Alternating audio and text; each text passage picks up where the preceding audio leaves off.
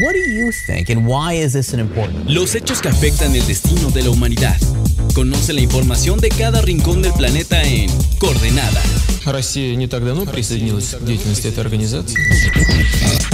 ¿Qué tal amigos de Reporte Indio? ¿Cómo están? Espero que se encuentren muy bien y bienvenidos a una nueva edición de Coordenada, el podcast donde te hablamos de todo lo que está pasando en el mundo. Como siempre se encuentra su servidor Cristian Maxice y me encuentro con mi colaboradora Mafer Muñoz. ¿Cómo estás Mafer? Muy bien, muchas gracias. Qué gusto poder saludarlos en, esta, en nuestra nueva sesión de Coordenada. Y bueno, y el, el pasado 8 de, de marzo se conmemoró el Día Internacional de las Mujeres, que es un día que tiene un alcance internacional y también dependiendo del país hay diferentes luchas o se celebra o no se celebra y aquí les vas a contar un poco de lo que sucedió alrededor del mundo centrado en este día, ¿no? Sí, justo centrándonos fuera de, de, lo que pasó en Ciudad de México, en el resto de la República, nos gustaría platicar cómo fue justo en alrededor del mundo y eh, pues eh, obviamente eh, yo como mujer me da gusto ver a, a, obviamente a las mujeres de alrededor del mundo salir a las calles para luchar como bien lo dices en favor de sus derechos principalmente de los derechos humanos y obviamente en diferentes países pues piden obviamente diferentes cosas. ¿Por qué? Porque en algunos países este sí se aprueba el aborto, en algunos no, y por eso se puede luchar por eso, ¿no? No solamente por respetarme a mí como mujer, sino también mis derechos, como es el derecho al aborto, eh, el derecho a tener un salario igualitario, el derecho a no ser violentada sexualmente, el, el derecho a ser escuchada, ¿no? Y tanto por tus iguales como por tus uh, representantes políticos. Eh, y por ejemplo, vimos mucho en la región, en América Latina, en países latinos, eh, mujeres que eh, tuvieron enfrentamientos con, con uniformados. Eh, hubo mujeres, vimos imágenes en redes sociales en las que en, en Chile, en, en, Ecuador, en Argentina, pues este enfrentamiento que es muy usual, ¿no? Cuando hay una manifestación. eh, que, que, hay eh, enfrentamientos con, con, uniformados y se aventaron este, eh, gases, se aventaron eh, algunos objetos.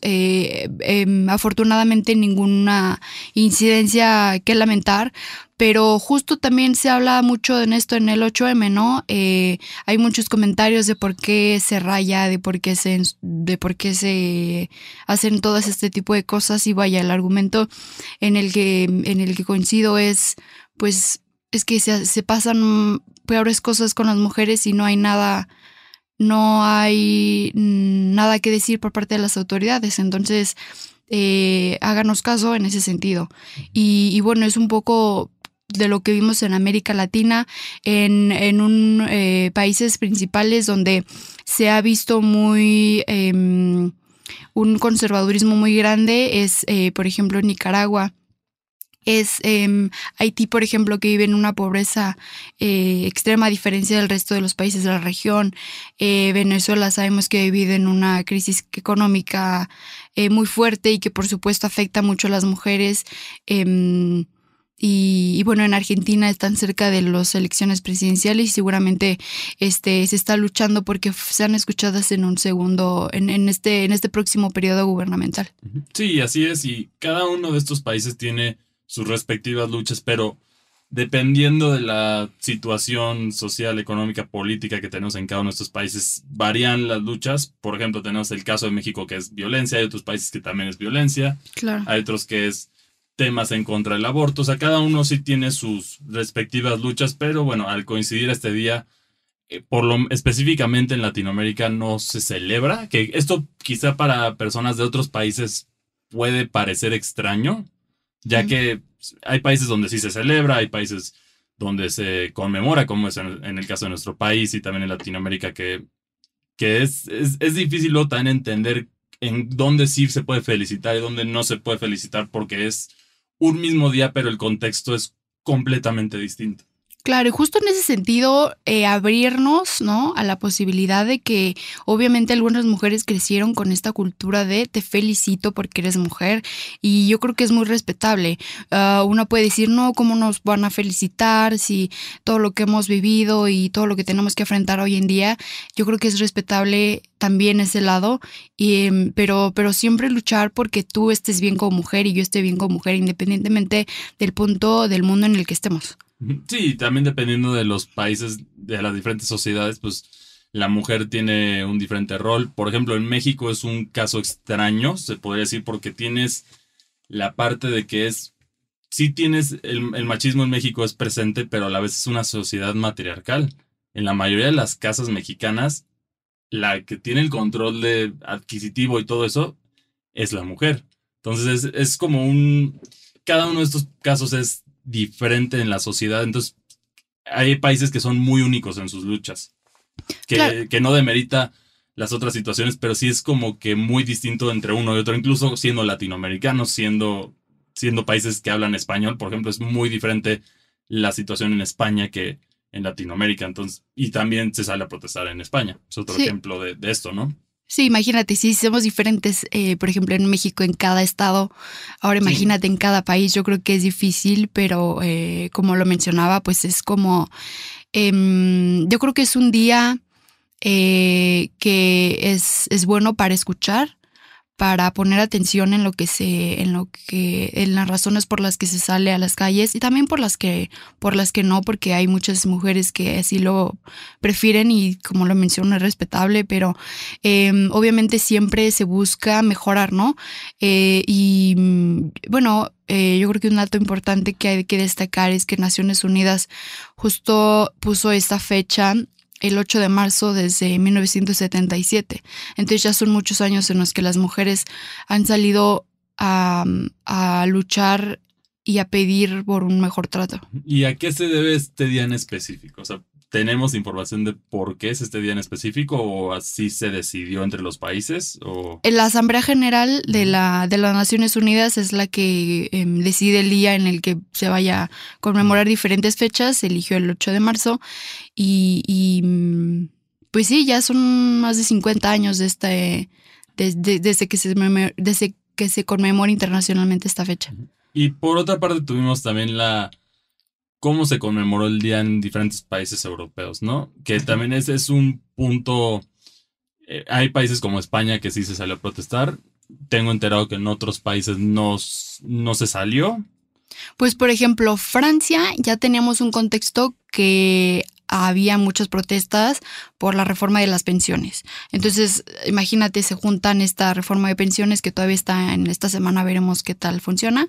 Este, si se aprueba o no, pero eh, obviamente se mezcló con esta salida de las mujeres y, yo creo que del lado de Francia tenemos un, una perspectiva eh, en favor de las mujeres. ¿Por qué lo digo? Porque el presidente justo Emmanuel Macron eh, eh, justo, bueno, es, no es el lado conservador de Francia en materia política y justo mencionó una de las cosas importantes que es que pues se debe luchar, por ejemplo, por en favor de que las mujeres tengan este derecho al aborto. Eh, y entonces se, se vimos un man, Emmanuel Macron en Francia en favor de estas protestas y obviamente con el derecho a las mujeres a salir a, a protestar. Así es. Por otra parte, también tuvimos en Estados Unidos, no sé cómo estuvo la actividad, porque sí ha habido ciertas políticas muy controversiales que incluso ya hablamos aquí en diferentes episodios. Principalmente es el cancelar Robbie Wade en varios estados, que sí pues, efectivamente hace que es feo lo que voy a decir, pero es una realidad en Estados Unidos que las mamás y las abuelas tenían más derechos que sus nietas o hijas ese es un tema muy fuerte en Estados Unidos y entonces tuvimos algún movimiento en Estados Unidos alrededor de estas fechas por, ese, por esta situación. Claro, pues fue muy discreto en Estados Unidos. Eh, justo es un tema que siguen que, se, que sigue mucho llamando la atención, sobre todo porque se vive en un gobierno pues democrático, ¿no? Uh -huh. Y como bien lo dices, yo creo que Estados Unidos eh, el año pasado fue un año importante porque sí un revés social y como bien lo mencionas, o sea, ¿cómo es posible de que las mujeres actuales no tengan los mismos derechos que antes se supone que eran menos, que eran más restrictivos, ¿no? Y, y, eh, pues sí, sin duda es una de las cosas que se sumaron lamentablemente a las mujeres que eh, buscan más derechos en Estados Unidos, pero en Estados Unidos vimos, yo creo que a diferencia un poco de, de América Latina, fue algo más tranquilo, algo, algo que no llamó tanto la atención por circunstancias de enfrentamientos, pero hubo, hubo presencia eh, evidentemente de las mujeres en este 8M. Ujú. Y bueno, también por otra parte también tuvimos la situación en Afganistán e Irán, en el Medio Oriente, pero específicamente estos dos países porque la situación, por lo menos eh, en ambos países va, en cuestiones de derechos de mujeres va de mal en peor, ¿no? Tenemos el caso de Afganistán que sí ya tiene rato que regresó el talibán, había prometido que no, que iba, que no iba a restringir ciertas cosas, pero poco a poco lo, lo han hecho. Ejemplos de esto que hemos visto alrededor es el caso de que una, una locutora de noticias en Afganistán la obligaron a usar el- la, la- la obligaron a usar la burka, que ella nunca la usaba. También poco a poco se ha ido reduciendo el apoyo a la educación de las mujeres en esta región. Entonces, aquí poco a poco se está retomando, se está regresando al talibán que tuvo su control en su momento. Cuando antes, si tú incluso ves fotos de Afganistán en, en años anteriores, antes de que llegara el talibán, era mucho más liberal. Está pasando lo mismo que está pasando en Estados Unidos. Están perdiendo los derechos de las mujeres. Claro, justo. eh, fíjate que en este 8M las mujeres que usaban este velo que mencionas, muy ah, común en esta parte del mundo, pues se lo quitaron como medida de yo no lo quiero, no me puedes venir a imponer otra vez esto, ¿no?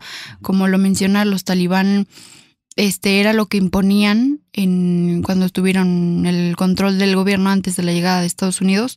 Y, y pues sí con esto con la retirada de Estados Unidos como bien lo mencionas aunque los talibán aseguraron que no iban a volver a ese gobierno eh, ultraconservador y patriarcal eh, poco a poco lo hemos estado viendo. En el caso de que las mujeres ya deben usar obviamente más sus velos hasta solamente verse los ojos las las este mm, los las este tipo de comerciales donde se ven mujeres descubiertas de los rostros desaparecieron. La, o sea el límite de, de, de limitar la educación a las mujeres cosa que pues es fundamental a nivel es una parte de tus derechos humanos y y yo creo que es uno de los países en los que más hay que poner atención, no solamente en el 8M, sino en el resto del año. Y sí, fíjate que fue algo muy importante que las mujeres se hayan quitado su velo este 8M para manifestarse en favor de que el simple hecho de que puedan verse sus rostros, eh, y no sé si te acuerdas de un caso de una mujer que, de una joven que mm, eh, murió después de que la eh, fue eh, la capturaron policías, falleció y pues aseguran muchos familiares que fue por traer mal puesto su, su velo. Sí, que Y eso. curiosamente también yo quiero agregar aquí que el velo no es una tradición antigua en el Medio Oriente. O sea, eso también es como una perspectiva que quizá tenemos moderna, pero eso nace a través de ciertos grupos ultraconservadores del Islam. Pero incluso pues, hay, hay contextos históricos. Hubo, por ejemplo, en su momento al presidente Abdel Nasser en Egipto, le preguntaron, ¿tú por qué no haces que sea obligatorio el uso del velo en Egipto? Y él dijo, a ver, yo cómo voy a poder, si mi hija ni me escucha, ¿cómo voy a poder hacer que, que ella lleve el velo? Es su decisión. Y con su esposa lo mismo comentó. Entonces, y se hacía en tono de, de, eso es una locura. O sea, en ese momento, que es Abdel Nasser, que ya tiene tiempo que lo dijo, pero lo vio como algo que quizá en ese momento sonaba extraño dentro del mundo árabe, pero pues ahora ya es una realidad y pues, ahora ya estamos llevando a un grado más grave en, en estos dos países en específico. Como bien mencionas el caso lamentable en, Ira- en Irán, que, que desató una ola que parece ser ahorita que la revolución se está apagando, o por lo menos el gobierno iraní está intentando apagarla, pero parece que está perdiendo un poco de auge, ¿no? Sí, totalmente. Y yo creo que como, como este ejemplo que dices, eh, a ver, es respetable que las mujeres usen velo y las que no usen velo. es- está perfecto. Pero si es se sienten, es su decisión, exacto. Y justo, lo, híjole, es que el obligar a alguien a hacer algo está muy, independientemente de lo que sea y el género que sea, Sí, del es que muy- estemos es muy hablando. grave entrar en la, li- en la libertad de las personas. Hay, Sí, por ejemplo, también hay mujeres que son a, a favor del velo, que eso es una perspectiva que también nosotros tenemos que ver de una manera abierta, claro, y es algo porque cultural. muchos quizás lo ven y dicen, pobres mujeres sometidas, ¿no? Que las obligan a usar el velo. Pero hay países donde incluso las mujeres dicen, yo me siento pura y me siento así con el velo, que es, es válido, es tan Sí. válido y también está igual de mal obligarlas a no usar eso. Tenemos el caso de Francia con, con sus leyes antiburcas que también entra en el otro extremo, ¿no? Que. Por eso lo importante debe ser la, la, la libertad de la decisión. Tú quieres usar el velo, está bien, estás en todo tu derecho. Como no lo quieres usar, pues no te tiene que llevar la policía y no te tienen que, que matar, ¿no? O cosas peores que han sucedido lamentablemente en estos países eh, de, de Medio Oriente. Y, y sí, ahorita la batalla en, en por lo menos estos dos países parece ser que está marchando, pero lamentablemente parece que se está perdiendo, ¿no? Sí, yo creo por, sim- por el simple hecho de seguir teniendo a, en el caso de Afganistán a eh, representantes muy, muy conservadores y llegar a este tipo de obligar a, a la gente a hacer esto, yo creo que eso es lo que más perjudica a una población. Y, y vaya, en el, en el marco del 8M, lo que nos toca, yo creo que de este lado es entender y conocer la cultura de cada país para mm, abrirnos también a diferentes perspectivas, pero como lo mencionó, eh, yo creo que lo más importante y lo que hay en común es buscar tu bienestar independientemente del que sea en, el, tu, en tu país. Sí, también por otra parte tenemos países donde es una celebración, sí es una celebración efectivamente. En estos países que vas a mencionar sí se celebra y es de hecho una celebración ba- bastante importante. Tenemos el caso de, por ejemplo, de Rusia, que sí es, es el equivalente en México, yo podría decir que es el Día de las Madres, eh, porque se, se, hacen muchos regalos, toda es- esta celebración hacia las mamás que son muy importantes en la sociedad mexicana, como lo habíamos mencionado. Y en Rusia aquí abarca a todas las mujeres. ¿En qué sentido?